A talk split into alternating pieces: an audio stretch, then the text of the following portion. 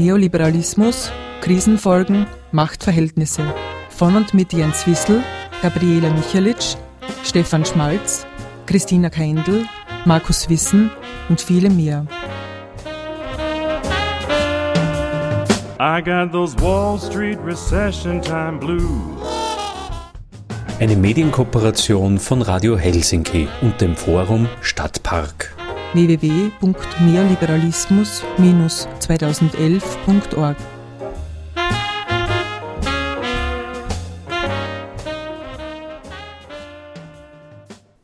Politökonomische Geschlechterproduktion Post-neoliberal? Vortrag und Diskussion mit Gabriele Michalitsch, Ökonomin und Politologin der Universität Wien. Wie reproduziert das gegenwärtige politökonomische System Geschlecht? Von dieser Frage ausgehend soll analysiert werden, wie Geschlecht in politökonomische Strukturen eingelassen ist, welche Mechanismen dessen Reproduktion sicherstellen und wie diese miteinander verknüpft sind. Sie hören im Folgenden die Aufzeichnung des Vortrags im Rahmen des Symposions Neoliberalismus, Krisenfolgen, Machtverhältnisse Politökonomische Geschlechterreproduktion. Was meine ich damit? Mir geht es da, also ich gehe davon aus, dass Geschlecht eine gesellschaftliche Struktur ist und Geschlechterverhältnisse in dem Sinn in das politökonomische Gefüge eingelagert sind und von diesem wiederhergestellt werden. Und zwar kontinuierlich mit durchaus auch mit Brüchen. Das ist ja hier eine zentrale Frage auch. Gibt es hier einen Bruch zwischen neoliberaler Reproduktion von Geschlechtern und sozusagen postneoliberaler? Gibt es so etwas überhaupt? Meine Antwort wird sein tendenziell nein, sondern ich sehe das in einer großen Kontinuität.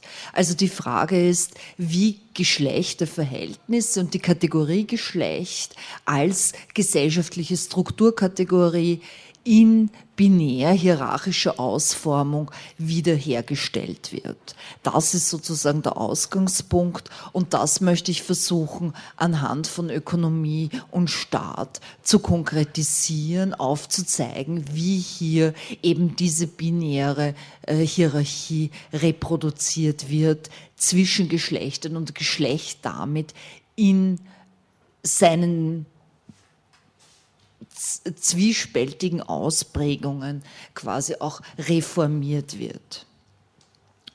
Zunächst zur Ökonomie. Wobei ich versuchen will, sozusagen diese ähm, ökonomischen Veränderungen der letzten Dekaden auch im Zusammenhang mit äh, Diskursen jeweils äh, zu sehen. Ich habe gestern schon Bezug genommen auf so ein Sektorenmodell der Ökonomie, wo ich vom Finanzmarkt sozusagen als bestimmenden als bestimmendem äh, Segment des Ökonomischen ausgehe. Ähm, Finanzmarkt, der hochgradig maskulinisiert ist, der männerbündisch organisiert ist, wenn man sich sozusagen die Besetzung auch der Positionen anschaut, die Verfügungsmacht in dem Sinn und äh, der in dem Sinn auch als Ort der Produktion und Reproduktion von hegemoni hegemonialer Männlichkeit verstanden werden kann.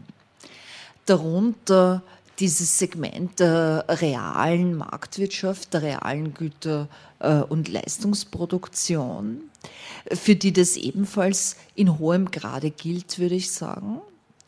Ähm, Dabei spielt äh, natürlich diese Spaltung zwischen Arbeit und Kapital eine ganz grundsätzliche Rolle und auch die ist hochgradig mit Geschlecht verknüpft. Äh, das wird oft übergangen, dass äh, die Kapitalseite in dem Sinn hochgradig Männlichkeit auch bedeutet, dass Kapitalzugang für Frauen sehr eingeschränkt äh, nur vorhanden ist, dass die Unternehmensgründungen von Frauen, die ja oft als Verweis sozusagen der Auflösung dieser Hierarchie äh, genannt werden, im Wesentlichen Ein-Personen-Unternehmen betreffen. Also dass die etwa 85 bis 90 Prozent der von Frauen äh, gegründeten Unternehmen äh, ganz geringe Umsätze haben, also unter äh, einer Million Euro im Jahr. Also von daher ist sozusagen Kapital hochgradig mit Männlichkeit verknüpft. Das gilt aber auch, oder ähnlich äh, gilt das auch für die, für die Seite des Faktors Arbeit.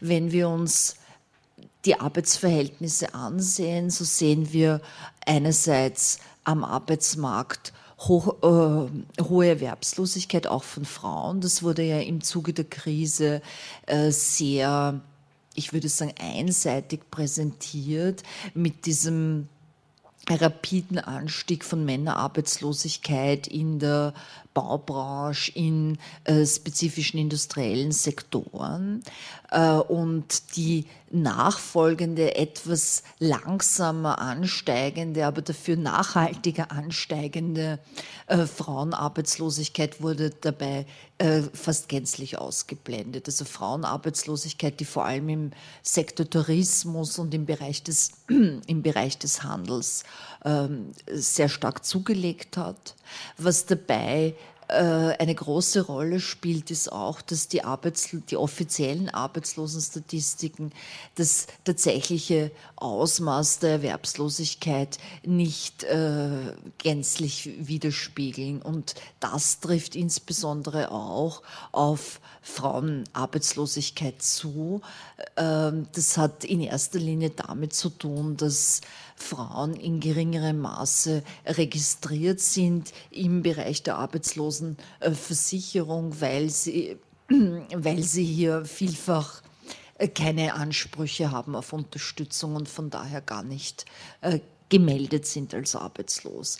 Also das, was man als stille Reserve des Arbeitsmarktes bezeichnet, das sind all jene, die nicht mehr aktiv Arbeit suchen, aber gerne erwerbstätig wären und innerhalb von zwei Wochen auch für den Arbeitsmarkt sozusagen verfügbar wären, für eine Erwerbstätigkeit verfügbar wären. Äh, das sind in Österreich etwa 130.000 Personen und davon sind über 60 Prozent Frauen. Also ein ganz äh, starker Überhang äh, im Bereich der versteckten Arbeitslosigkeit auch von Frauen was dazukommt und was sich in den letzten Jahren verschärft hat, noch einmal, ist das Phänomen der Prekarisierung, das vornehmlich ein weibliches Phänomen ist. Also etwa 85 Prozent der Teilzeitbeschäftigten sind Frauen, etwa drei Viertel der geringfügig Beschäftigten sind Frauen. Wir haben also hier neue Segregationstendenzen am Arbeitsmarkt, äh, die die alten überlagern, die alten Segregationstendenzen, die man so im Allgemeinen als vertikale und horizontale Segregation bezeichnet, also mit horizontale Segregation ist die Segregation nach Branchen gemeint. Das heißt, dass wir Bereiche haben, Branchen haben, wo der Frauenanteil sehr hoch ist und entsprechend die Einkommen sehr gering sind. Also wir können wirklich die Branchen sozusagen ähm, nach Frauenanteil ordnen und sehen äh, dann, dass je höher der Frauenanteil, umso geringer das Einkommen in den jeweiligen Branchen. Also ganz typisch wäre etwa im Bereich der Fertigung die Textilindustrie oder auch die äh, Lederverarbeitung, die Schuherzeugung und ähnliches. Das sind Frauenbranchen, die zu den am niedrigsten bezahlten gehören. Und umgekehrt äh, Metallindustrie, Erdölindustrie, äh, holzverarbeitende Industrie, ausgeprägte Männerbranchen, wo auch entsprechend die Einkommen am höchsten sind. Und das gilt parallel auch im Dienstleistungssektor. Also Dienstleistungen von äh, Versicherungen und Banken auf der einen Seite, wo der Männeranteil sehr viel höher ist äh, als ähm, etwa im Bereich der äh, Pflege oder der Gesundheitsleistungen, wo der Frauenanteil sehr hoch ist und entsprechend differiert auch hier äh, das Einkommen. Also diese Segregation äh, nach Branchen ist unverändert eigentlich gegeben, die ist ungeheuer persistent und hält seit Jahrzehnten an, so wie auch die sogenannte vertikale Segregation, also die nach der beruflichen Hierarchie, und das sehen wir auch eigentlich unverändertes Phänomen, dass je höher die Hierarchiestufe, umso geringer wird der Frauenanteil. Also sozusagen von unten nach oben ähm, werden die Plätze mit Frauen gefüllt äh, und das eigentlich auch unverändert nahezu in den letzten 30 Jahren.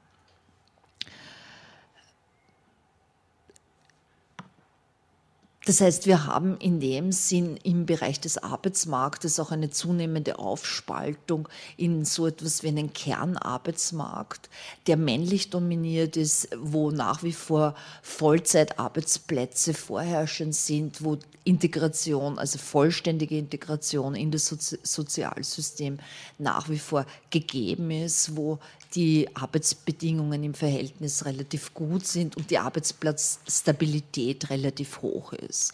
Im Gegensatz dazu haben wir einen hochgradig marginalisierten, vorrangig weiblichen äh, Arbeitsmarkt, der mit unsi hoher Unsicherheit einhergeht mit vergleichsweise schlechten Arbeitsbedingungen, schlechten Einkommen und sehr geringen Aufstiegschancen. Also so eine Aufspaltung des Arbeitsmarktes, auch das kein neues Phänomen, aber das hat sich im Zuge der Krise noch einmal verschärft und äh, da ist auch noch einmal darauf zu verweisen, was ich auch schon genannt habe, dass gerade im Dienstleistungssektor, der ja ganz stark weiblich dominiert ist, die Versuche durch ähm, Entgeltsysteme und durch Veränderungen der Entgeltsysteme und zusätzliche sogenannte Flexibilisierungsmaßnahmen äh, hier den Leistungsdruck zu erhöhen. Also dass beispielsweise äh, im Bereich der Pflege genaue zeitliche Vorgaben und vermehrt genaue zeitliche Vorgaben gemacht werden, wie lang das Umbetten von Patientinnen oder Patienten überhaupt dauern darf, wie lang das Füttern dauern darf und ähnliches. Also dass diese äh, Standardisierung der Dienstleistungen in dem Sinn hochgradig eine äh, Erhöhung der Leistungsanforderungen in dem Bereich auch impliziert und dass die Entgeltsysteme in hohem Grade auch mit Externalisierung äh, von unternehmerischem Risiko verknüpft werden. Also dass beispielsweise im Beherbergungswesen die Einkommen der äh, des Reinigungspersonals, das ja vor, vor fast ausschließlich weiblich ist, äh, gebunden wird an die Zahl der gemachten Zimmer. Nicht? Und dass damit das unternehmerische Risiko an die Beschäftigten ausgelagert wird. Das wären so typische Entwicklungen äh, der letzten Dekade eigentlich. Was diesen realen Marktwirtschaftssektor betrifft, ist aber auch hervorzuheben, dass hier die Kulturindustrie eine ganz wichtige Rolle spielt und die Kulturindustrie ein Bereich ist, der hochgradig Geschlechterentwürfe produziert. Also, dass wir hier Inszenierungen von Männlichkeit und Weiblichkeit auch permanent vorgesetzt bekommen über Filme, über Fernsehen, über die Werbung und dass damit unsere Vorstellungen von Geschlecht auch hochgradig ähm, geprägt werden und äh, gemacht werden. Und da sehe ich ganz stark eine ähm, verstärkte ein, eine verstärkte, nicht nur Sexualisierung des weiblichen Körpers, sondern wirklich die Einschreibung, noch einmal die Einschreibung von Geschlecht in den Körper durch eine sehr spezifische äh, Präsentation und Repräsentation äh, insbesondere eben im, in diesem sexualisierten Rahmen, was Weiblichkeit betrifft. Ich denke, dass das äh, für Männlichkeit äh, in äh, keiner Weise vergleichbar der Fall ist. Und dass damit auch die Herausbildung äh, einer Schönheitsindustrie, einer stark medizinisch orientierten Schönheitsindustrie in Zusammenhang steht. Und dass die enorm expandiert expandiert ist schon in den letzten Jahren und dass damit sozusagen Geschlecht noch einmal in den Körper, in Differenz eingeschrieben wird. Also wenn man das vergleicht, äh, zum Beispiel Bild, Geschlechterbilder aus den 70er Jahren, dann sehen wir sehr, sehr viel mehr Androgynität, ähm, sowohl was äh, sozusagen was beide Geschlechter betrifft. Nicht? Also wenn man sich äh, die Werbungen zum Beispiel aus den 70er Jahren ansieht, ist das oft gar nicht so klar erkennbar, was ist sozusagen Mann und was ist Frau. Da gibt es sozusagen lange gelockte Haare bei Männern und kurze Haare auch bei Frauen. Die Kleidung ist ganz anders. Es, ist nicht, es sind sozusagen, man durfte auch noch Haare haben am Körper äh, in den 70er Jahren. Und das ist äh, sozusagen, das hat sich total verändert im Hinblick auf Inszenierung von Differenz. Und ich denke, das ist eigentlich ganz wesentlich dabei. Soweit zu diesem Marktsegment. Das, äh, der dritte Bereich, nämlich der der staatlichen Dienstleistungsökonomie, der sozusagen dann so in der Mitte liegt, ist der, der, der am meisten von Rückbau betroffen war in den letzten ähm, beiden Dekaden und hochgradig auch Selbstökonomisierungstendenzen unterworfen ist äh, Rückbau, also Einschränkung von Leistungen, etwa im Bildungsbereich, im Gesundheitsbereich, im Pflegebereich, ähm, gleichzeitig aber auch für diese noch bestehenden Dienstleistungsangebote zunehmende Ausrichtung an Profit- äh, und Effizienzkriterien auch im öffentlichen Bereich. Und das heißt einerseits Rücknahme von vorrangig äh, von Frauen besetzten Arbeitsplätzen, also Reduktion in diesem Sinne. Das heißt aber auch unmittelbare Auswirkungen auf die dort Beschäftigten und Verschärfung der Arbeitsbedingungen im schon vorher genannten äh, Sinne. Was mit diesem Rückbau einhergeht, ist eine Verschiebung von Beschäftigung, einerseits in den Marktbereich, das ist ja das, was immer mit äh, neoliberales Restrukturierung auch verknüpft wurde, nicht? Also unter dem Titel mehr Wahlfreiheit für die Einzelnen, die können das dann aussuchen, wo sie welche Leistungen herbekommen wollen. Sie können sie über den Markt zukaufen und ähnliches. Wir sehen aber, dass nur ein Teil ähm, dieser Leistungen tatsächlich in den Marktbereich verschoben wird und der größere Teil in den informellen Sektor und in die private Versorgungsökonomie. Und das wären sozusagen die beiden Bereiche, die die unteren Hierarchieebenen dieses äh, Sektorenmodells äh, einer Ökonomie darstellen. Der informelle Sektor, der sich sehr stark äh, neu ausgerichtet hat in den letzten Jahren im Zuge dieses Umbaus, äh, Umbaus staatlicher Services, ähm, der also sehr viel mehr an haushaltsbezogenen Diensten inkludiert, der sehr viel mehr Pflege- und Gesundheitsleistungen auch inkludiert, Betreuungsleistungen in dem Sinn, äh, die vorrangig äh, von Migrantinnen äh, erfüllt werden. Also es gibt zu dem Bereich nur Schätzungen, aber die Schätzungen liegen, also gehen davon aus, dass etwa 60 bis 70 Prozent der dort Beschäftigten, die fast ausschließlich Frauen sind, Migrantinnen sind. Und der unterste Bereich dieser ökonomischen Hierarchie, das wäre diese private, als privat definierte Versorgungsökonomie, die Reproduktionssphäre, wenn man das so nennen kann.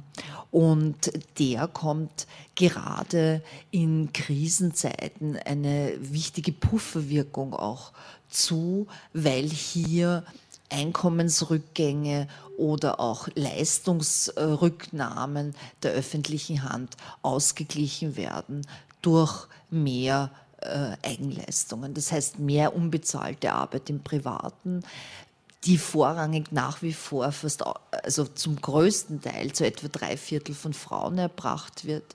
Wir sehen also da eine ganz große Persistenz innerhalb dieser sogenannten privaten Arbeitsteilung. Wir sehen auch, da gibt es auch äh, eigentlich überraschend gute Zahlen von Statistik Austria, dass die Beteiligung äh, der nächsten Generation, also die Beteiligung der äh, Buben und Mädchen im Haushalt ganz stark variiert und bei den 14- bis 16-Jährigen bereits die Mädchen eine Dreiviertelstunde pro Woche mehr Hausarbeit machen als Buben in dem Alter. Also das äh, spricht alles auch für eine Weiterführung und Weitererreichung sozusagen bestehender Geschlechterentwürfe. Und ähm, die zusätzliche Belastung der Versorgungsökonomie, äh, das zus zus zusätzliche Volumen an unbezahlter Arbeit wirkt natürlich unmittelbar auch auf die Chancen äh, der Arbeitsmarktpartizipation von Frauen. Das ist ganz klar, dass das wieder sozusagen Rückwirkungen hat auf Marktteilhabechancen und ähnliches.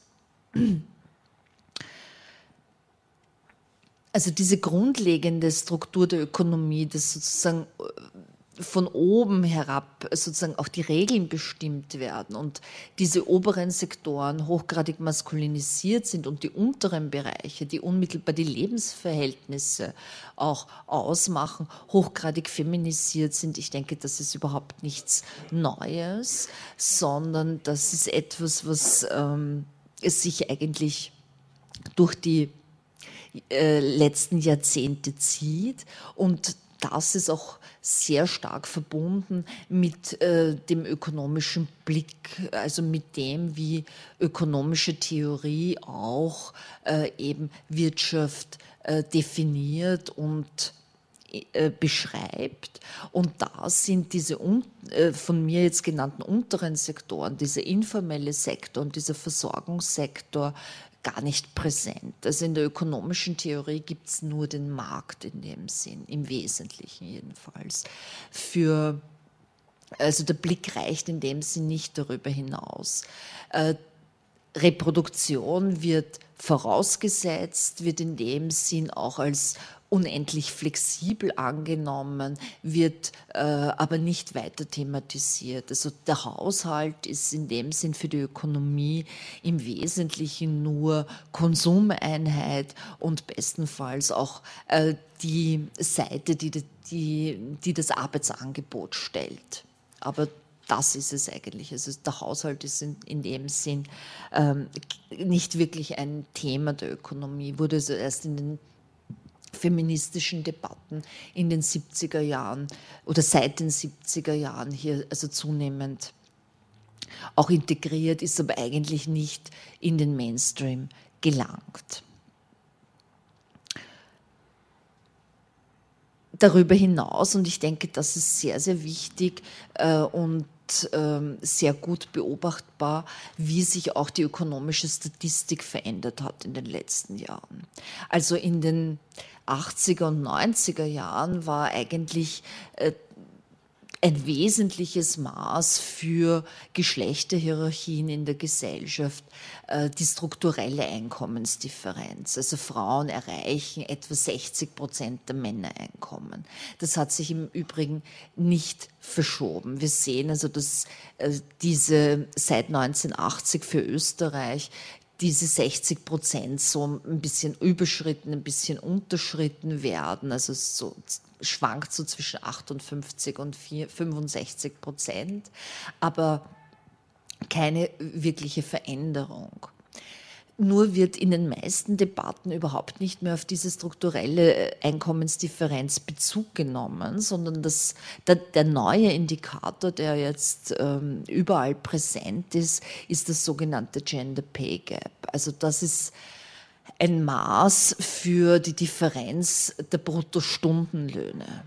Das heißt, Arbeitszeit ähm, zwischen den Geschlechtern werden auf diese Seite, auf diese Art und Weise quasi herausgerechnet. Aber, und in dem Sinn ist es natürlich auch völlig berechtigt, aber er macht unsichtbar, dass diese ökonomische Hierarchie in der Gesellschaft äh, völlig unverändert ist. Also dass tatsächlich diese strukturelle Dimension in den Einkommen ähm, über den Gender, Gender Pay Gap ausgeblendet wird. ähnlich auch, äh, wenn wir uns beispielsweise Erwerbsbeteiligung äh, heranziehen. Also Erwerbsbeteiligung ähm, basiert auf einem, auf einem Ausmaß an Erwerbstätigkeit, das bereits mit einer Wochenstunde ansetzt. Also auch Personen, die im ähm, Berichtszeitraum in der Referenzwoche nur eine Stunde erwerbstätig sind, gelten in dem Sinn als erwerbstätig. Und nach dieser ähm, Berechnung steigt die Erwerbsbeteiligung von Frauen relativ kontinuierlich seit den 1970er Jahren.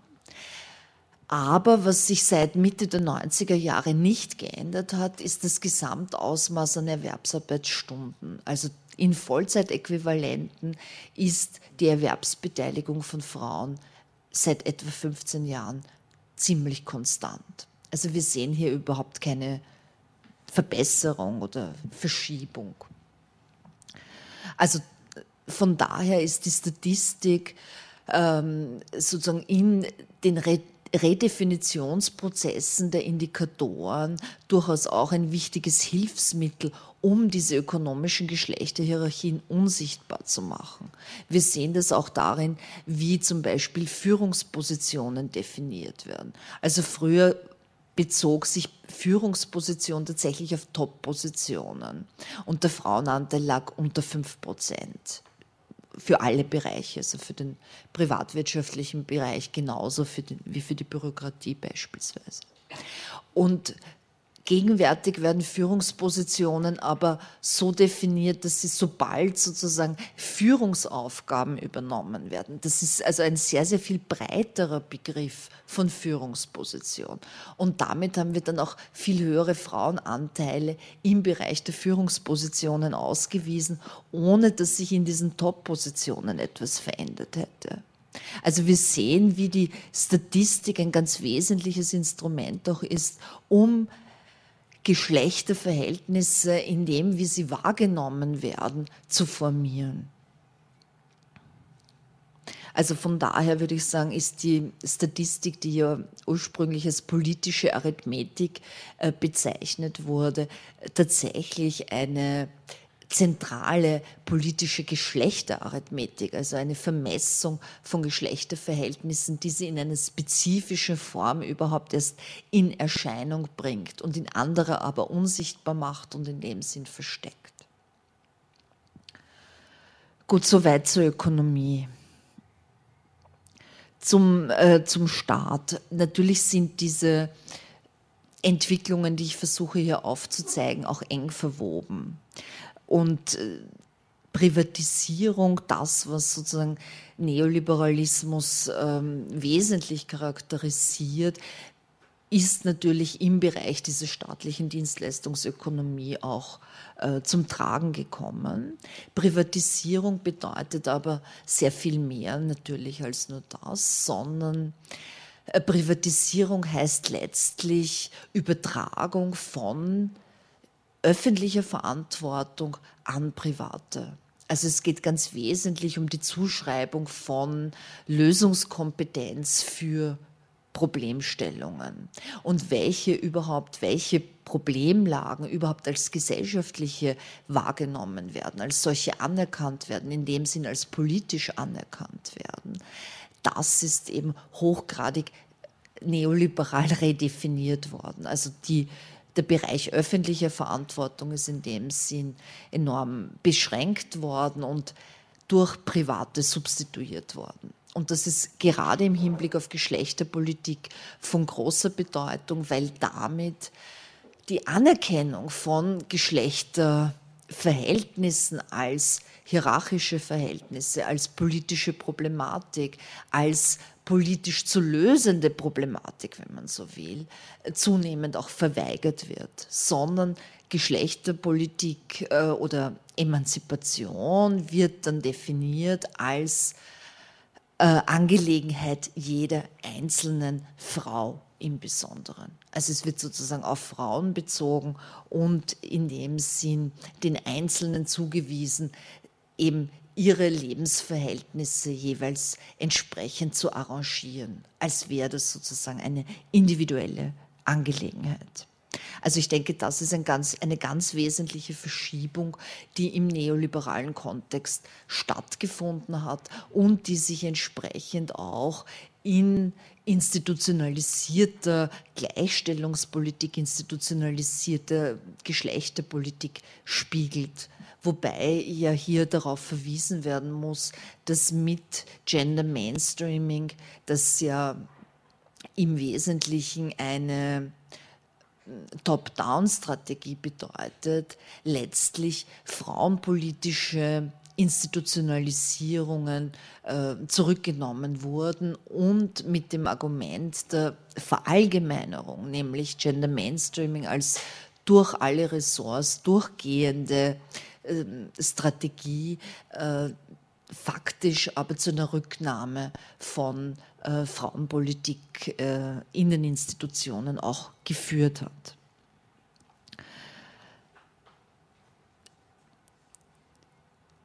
Was ich auf Seiten des Staates noch ähm, erwähnen möchte, ist sozusagen als zwei, vielleicht, also nur reduziert jetzt mal auf zwei äh, wesentliche Veränderungen im neoliberalen Kontext, das mit ähm, sozialer Rückbau natürlich auch verbunden ist, dass äh, Sozialleistungen bei ohnehin schon kaum mehr existenzsichernden Einkommen nicht mehr existenzsichernd sind. Und dass Prekarisierung äh, in dem Sinne vielfach eben auch zu einem Herausfall oder zumindest partiellen Herausfall aus, dem, aus den sozialen Sicherungssystemen führt. Und das eben Entwicklungen sind, die Frauen ganz besonders treffen. Dass also in dem Sinn die Hierarchie am Arbeitsmarkt über das Sozialsystem fortgeschrieben wird, also geringere Einkommen entsprechend geringere Transfers zur Folge haben, wenig überraschend. Äh, und mit der Prekarisierung von Beschäftigung entsprechend eben auch äh, der, die nur, sagen wir, die nur partielle Integration in das Sozialsystem äh, gewährleistet ist. Also dass in dem Sinne Neoliberalismus zu verstärkter Feminisierung von Armut auch geführt hat. Wir sehen das auch äh, ausgewiesen in den offiziellen Zahlen, aber doch nur partiell. Wir sehen also, dass vor allem alleinlebende Frauen, äh, alleinlebende Pensionistinnen, aber auch erwerbstätige alleinlebende Frauen hochgradig armutsgefährdet sind. Also alleinlebende Pensionistinnen gehören nach Langzeitarbeitslosen zu den am stärksten betroffenen, äh, von Armut äh, betroffenen bzw. von Armutsgefährdung betroffenen Gruppen in Österreich. Und gleich dahinter kommen auch die erwerbstätigen alleinlebenden Frauen. Also man sieht, wie hier äh, in dem Sinn andere Lebensformen, die nicht äh, sozusagen so heterosexuelle Familienverhältnisse sind, ähm, durchaus marginalisiert werden und äh, in dem Sinn unmöglich gemacht werden. Und die andere Komponente, die ich hier noch nennen möchte, ist äh, das Steuersystem. Wir haben das gestern auch schon angesprochen.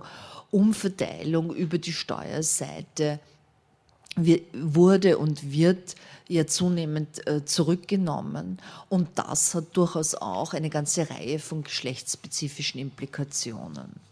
Wir sehen also, dass sich äh, die Besteuerung von äh, Kapital zunehmend reduziert hat, dass sich im Verhältnis dazu die Besteuerung von Erwerbsarbeit erhöht hat und vor allem auch die Umsatzbesteuerung, also die Besteuerung von Verbrauch. Und die Problematik äh, dabei, also schließt natürlich an an das, was ich vorher schon gesagt habe. Ähm, Kapital ist in, primär äh, in männlicher Hand. Das heißt, Kapitalbesteuerung zurücknehmen verschärft natürlich auch geschlechtsspezifische Differenzen. Genauso wie Umsatzsteuer immer regressiv wirkt. Das heißt, größere Einkommen in Relation zu kleineren Einkommen stärker, äh, weniger stark äh, durch Umsatzsteuer belastet werden, weil ein Teil jedenfalls, davon geht man aus, bei größeren Einkommen gespart wird. Bei kleinen Einkommen ist das nicht der Fall. Das heißt, wenn Sie beispielsweise 1000 Euro im Monat zur Verfügung haben, dann werden Sie praktisch alles äh, ausgeben oder den größten Teil davon ausgeben und entsprechend Umsatzsteuer zahlen. Sagen wir 200 Euro, wenn Sie alles ausgeben. Äh, wenn Sie ein Einkommen von 10.000 Euro haben und 9.000 Euro sparen und 1.000 Euro sozusagen ähm, äh, aus, äh, Ausgaben haben, dann werden sie genauso viel äh, an Umsatzsteuer bezahlen. In Relation zum Einkommen ist das aber sehr viel weniger. Und das ist diese regressive Tendenz bei der Umsatzsteuer ist natürlich auch hochgradig mit Geschlecht korreliert. Also von daher sehen wir auch durch die Veränderungen des Steuersystems äh, eine Verstärkung von äh, geschlechtsspezifischen äh, Differenzen im Sozialen. Also über, den, über die Reduktion von Sozialtransfers auf der einen Seite, aber eben auch um, durch die Umgestaltung des Steuersystems. Das heißt, Spaltungen natürlich nicht nur zwischen den Geschlechtern, aber auch zwischen den Geschlechtern verstärken sich. Und da würde ich noch einmal zurückkommen auf das, was ich auch schon gesagt habe, dass ich denke, dass diese Spaltungen hochgradig überlagert werden und verdeckt werden, vielfach auch äh, durch äh, durchaus staatlich ähm, funktionalisierte und geförderte Feindbildkonstruktionen. Dass also hier auf Kriminalität bezogene, auf Krieg gegen den Terror bezogene und auch äh, im Kontext europäischer Außen- und Sicherheitspolitik, also erhöhter, ähm, erhöhtes Risiko in internationale militärische Operationen, in Kriege verwickelt zu werden oder hier sozusagen integriert zu werden im europäischen Rahmen, äh, das ähm, verknüpft sich mit äh, Konstruktion äußerer Feinde, aber auch innerer Feinde. Und ich denke, das überdeckt hochgradig sozusagen die eigentlichen sozialen äh, Fragmentierungen und ähm, lenkt in diesem Sinne davon ab, dient aber auch dazu, uns, äh, Unsicherheit, die durch, diesen, durch diese soziale Polarisierung natürlich enorm verstärkt wird, neu äh, aufzuladen, aus diesem wohlfahrtsstaatlichen Kontext herauszunehmen und in einen polizeilich-militärischen einzubetten. Ich denke, das ist das, was äh, in den letzten Jahren zunehmend auch in Österreich passiert ist und dass damit eine starke Maskulinisierung auch des Staates einhergeht. Also Staat ist viel mehr wieder in dem Sinn Polizei und Militär und damit ganz kriegerische, traditionelle Männlichkeit. Und das ist wirklich ein Gegenbild zu dem, was sozusagen mit dem hochgradig feminisierten Wohlfahrtsstaat verkoppelt war. Also diese Entwicklung von einem Wohlfahrtsstaat über einen Wettbewerbsstaat hin zu einem Sicherheitsstaat ist auch eine Entwicklung sozusagen von einer relativ feminisierten Form von Staatlichkeit hin zu einer ganz stark äh, maskulinisierten. Und damit geht einher eine Retraditionalisierung von äh, Geschlechterverhältnissen, zumal gerade sozusagen diese fehlende gesellschaftliche Kohäsion und diese, diese sozusagen starke Fragmentierung, die mit Auflösungstendenzen von Gesellschaft einhergeht, sozusagen versucht wird abzufangen äh, über den Rekurs auf Familie und äh, hier besonders auch sozusagen ähm, an Frauen gekoppelt wird. Also dass hier sozusagen über unbezahlte Arbeit von Frauen vorrangig eben diese gesellschaftliche Integration in gewisser Weise sichergestellt werden soll. ich denke, das zeigt sich in Österreich sehr klar auch an dem, wie familienpolitische Leistungen eigentlich der, einzig, der einzige Bereich sind im, im Bereich der Sozialausgaben, wo es Ausweitungen noch gegeben hat in den letzten Jahren. Also da ähm, gibt es sozusagen keine äh, Budgetkürzungen. Und es verkoppelt sich mit Diskursen, äh, die meines Erachtens auch stark an Bedeutung gewonnen haben in den letzten Jahren, nämlich insbesondere der Auseinandersetzung um die demografische Entwicklung, die immer implizit auch eine Verhandlung von weiblicher Gebärfähigkeit ist, also hochgradig auch verbunden mit so ähm, rassistischen und klassistischen Untertönen. Also die sozusagen die Akademikerinnen sollen mehr Kinder haben. Kinderlosigkeit wird in dem Sinn problematisiert, wird als ähm, sozial äh, schädlich in gewisser Weise, auch stigmatisiert. Also ich denke, das ist ein ähm, ganz stark mit diesen äh, vorhin skizzierten Entwicklungen einhergehender Retraditionalisierungsdiskurs der aber auch begleitet wird von stark von den Neurowissenschaften und von der Genetik getragenen ähm, diskursiven Auseinandersetzung, die ganz wesentlich auf Differenz zwischen den Geschlechtern rekurriert. Es gibt dazu sehr illustrative Arbeiten von äh, einer Kollegin an der Uni Wien, von der äh, Sigrid Schmitz, die ähm, gezeigt hat, wie in den Neurowissenschaften und in der Genetik erneut die Differenz der Geschlechter in den Körpern ausgeforscht wird. Also in de, jetzt in den Genen beziehungsweise in den Gehirnen. Und das sind Diskurse, die hochgradig erinnern an das, was schon im 18. Jahrhundert sozusagen so einen großen eine große Welle der Ausforschung körperlicher Geschlechterdifferenzen ausgemacht hat. Dass nämlich äh, im 18. Jahrhundert eben auch dieser Blick auf den Körper vorrangig sich darauf gerichtet hat, äh, aus heutiger Sicht höchst äh, abstruse Vorstellungen von äh, Geschlechtern hervorzubringen. Also damals war es ähm, zum Beispiel der Bezug auf die, ähm, das kleinere Gehirn der Frau ähm, bedeutet geringere Abstraktions- und Denkfähigkeit oder es war der Bezug auf den Uterus, der die Nervosität der Frau bedinge und ähnliches. Und heute wird wiederum ähnlich argumentiert, aber mit Bezug eben auf äh, Hirnforschung und Genetik.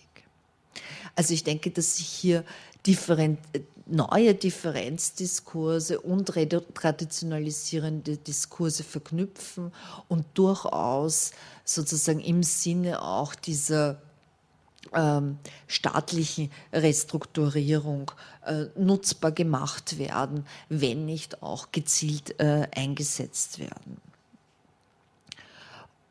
Und dann würde ich gerne zum Abschluss noch ähm, darauf verweisen, dass also abgesehen von diesen differenzorientierten und äh, retraditionalisiert, äh, retraditionalisierenden diskursiven Auseinandersetzungen ja auch in den letzten Jahren ganz stark ähm, direkte Abwehrdiskurse eingesetzt haben. Also das ähm, vor allem von der Väter, sogenannten Väterrechtsbewegung getragen, Antifeminismus äh, wieder stark Verbreitung gefunden hat, wenn man bedenkt, dass zum Beispiel zum 100. Internationalen Frauentag im Standard dann der Kommentar der anderen äh, eine nicht ganz unwesentliche Seite für die öffentliche Auseinandersetzung in diesem Land dann von einem Väterrechtler gefüllt wird.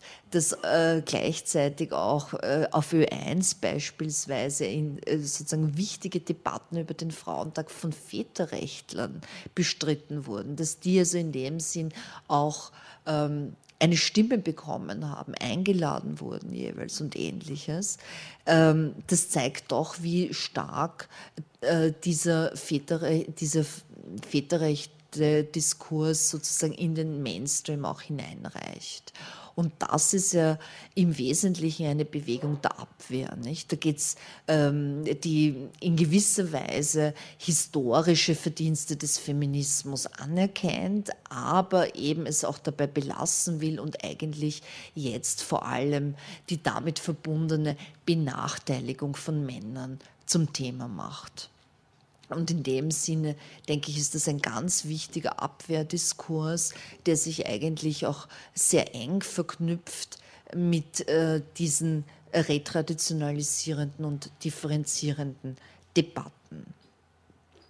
Also in diesem Sinne, wenn ich das noch einmal kurz zusammenfasse, was ist sozusagen äh, charakteristisch für dieses neoliberale Geschlechterregime und ich denke, dass hier eben die Kontinuität vorrangig ist, dass das alles eigentlich Tendenzen sind, die sich über die letzten Jahrzehnte entwickelt, durchgesetzt, jetzt im Zuge der Krise noch einmal verschärft haben, aber dass es eigentlich keine fundamentalen Brüche hier gibt, sondern dass es eher so eine zunehmende Stärke ist im äh, Zuge einer, einer Reaktion auf ähm, Gleichstellungsrhetorik und die Erfolge des ähm, Feminismus, die es sicher gibt, was diese formalrechtliche Ebene betrifft, aber nicht was sozusagen andere Formen der äh, Regulation betrifft. Also in dem Sinne würde ich zusammenfassen, Geschlechterverhältnisse sind nach wie vor dadurch charakterisiert, dass Frauen am Arbeitsmarkt im Wesentlichen die billigen, marginalisierten Arbeitskräfte sind, dass sich im Bereich der unbezahlten Arbeit keine Veränderungen abzeichnen. Also dass äh, das sogenannte Private in dem Sinn ähm, auch ein Hort ähm, der Weitergabe sozusagen von, von Geschlechterhierarchien ist dass sich ähm, weiters diese Debatten um Humankapital und Wettbewerb eben auch im Hinblick auf ähm, Verhandlungen von Gebärfähigkeit stärker hin äh, orientieren und äh, dass äh, im Zuge der Vermarktlichung der Gesellschaft äh, die Sexualisierung des weiblichen Körpers, insbesondere äh, sozusagen ähm, ja, eine besondere Qualität oder eine neue Qualität erreicht hat. Und ich denke, das ähm, ist auch allen bekannt, die irgendwie einmal den Fernseher nur aufgedreht haben. Dass wir also in dem Sinn zwischen oder sozusagen in dieser Diskrepanz einer Gleichstellungsrhetorik die sehr weit verbreitet ist, aber auch ähm, eines, einer großen Abwehr und einer großen äh, Beharrungstendenz auf der anderen Seite, dass wir sozusagen in dem gefangen sind und dass über äh, diese sehr spezifische Form von letztlich Benennung und Entnennung, denn das ist es ja häufig auch. Es ist also ein ganz klares auch Ausblenden und Verschweigen, dass darüber Geschlechter reproduziert werden, eben in dieser Form von Zweigeschlechtlichkeit, die immer auch äh, stark in diesem heterosexuellen Rahmen bleibt und äh, dabei immer auch äh, hierarchisiert ist. Also ich denke, das ist so, äh, sind so die wesentlichen Züge dessen, was ich als politökonomische Geschlechterreproduktion tituliert habe. Als postneoliberal in dem Sinne würde ich sie eigentlich nicht bezeichnen. Also ich denke, es ist eine Weiterführung dieser neoliberalen äh, Strategien. Sie hörten den Vortrag der Politikwissenschaftlerin Gabriele Michalitsch der Universität Wien zum Thema politökonomische Geschlechterproduktion. Post, neoliberal, Fragezeichen.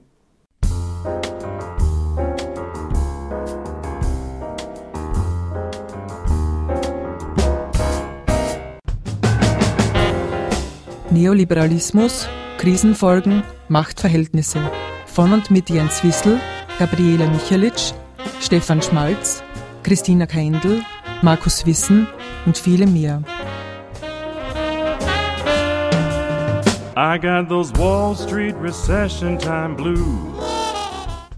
Eine Medienkooperation von Radio Helsinki und dem Forum Stadtpark www.neoliberalismus-2011.org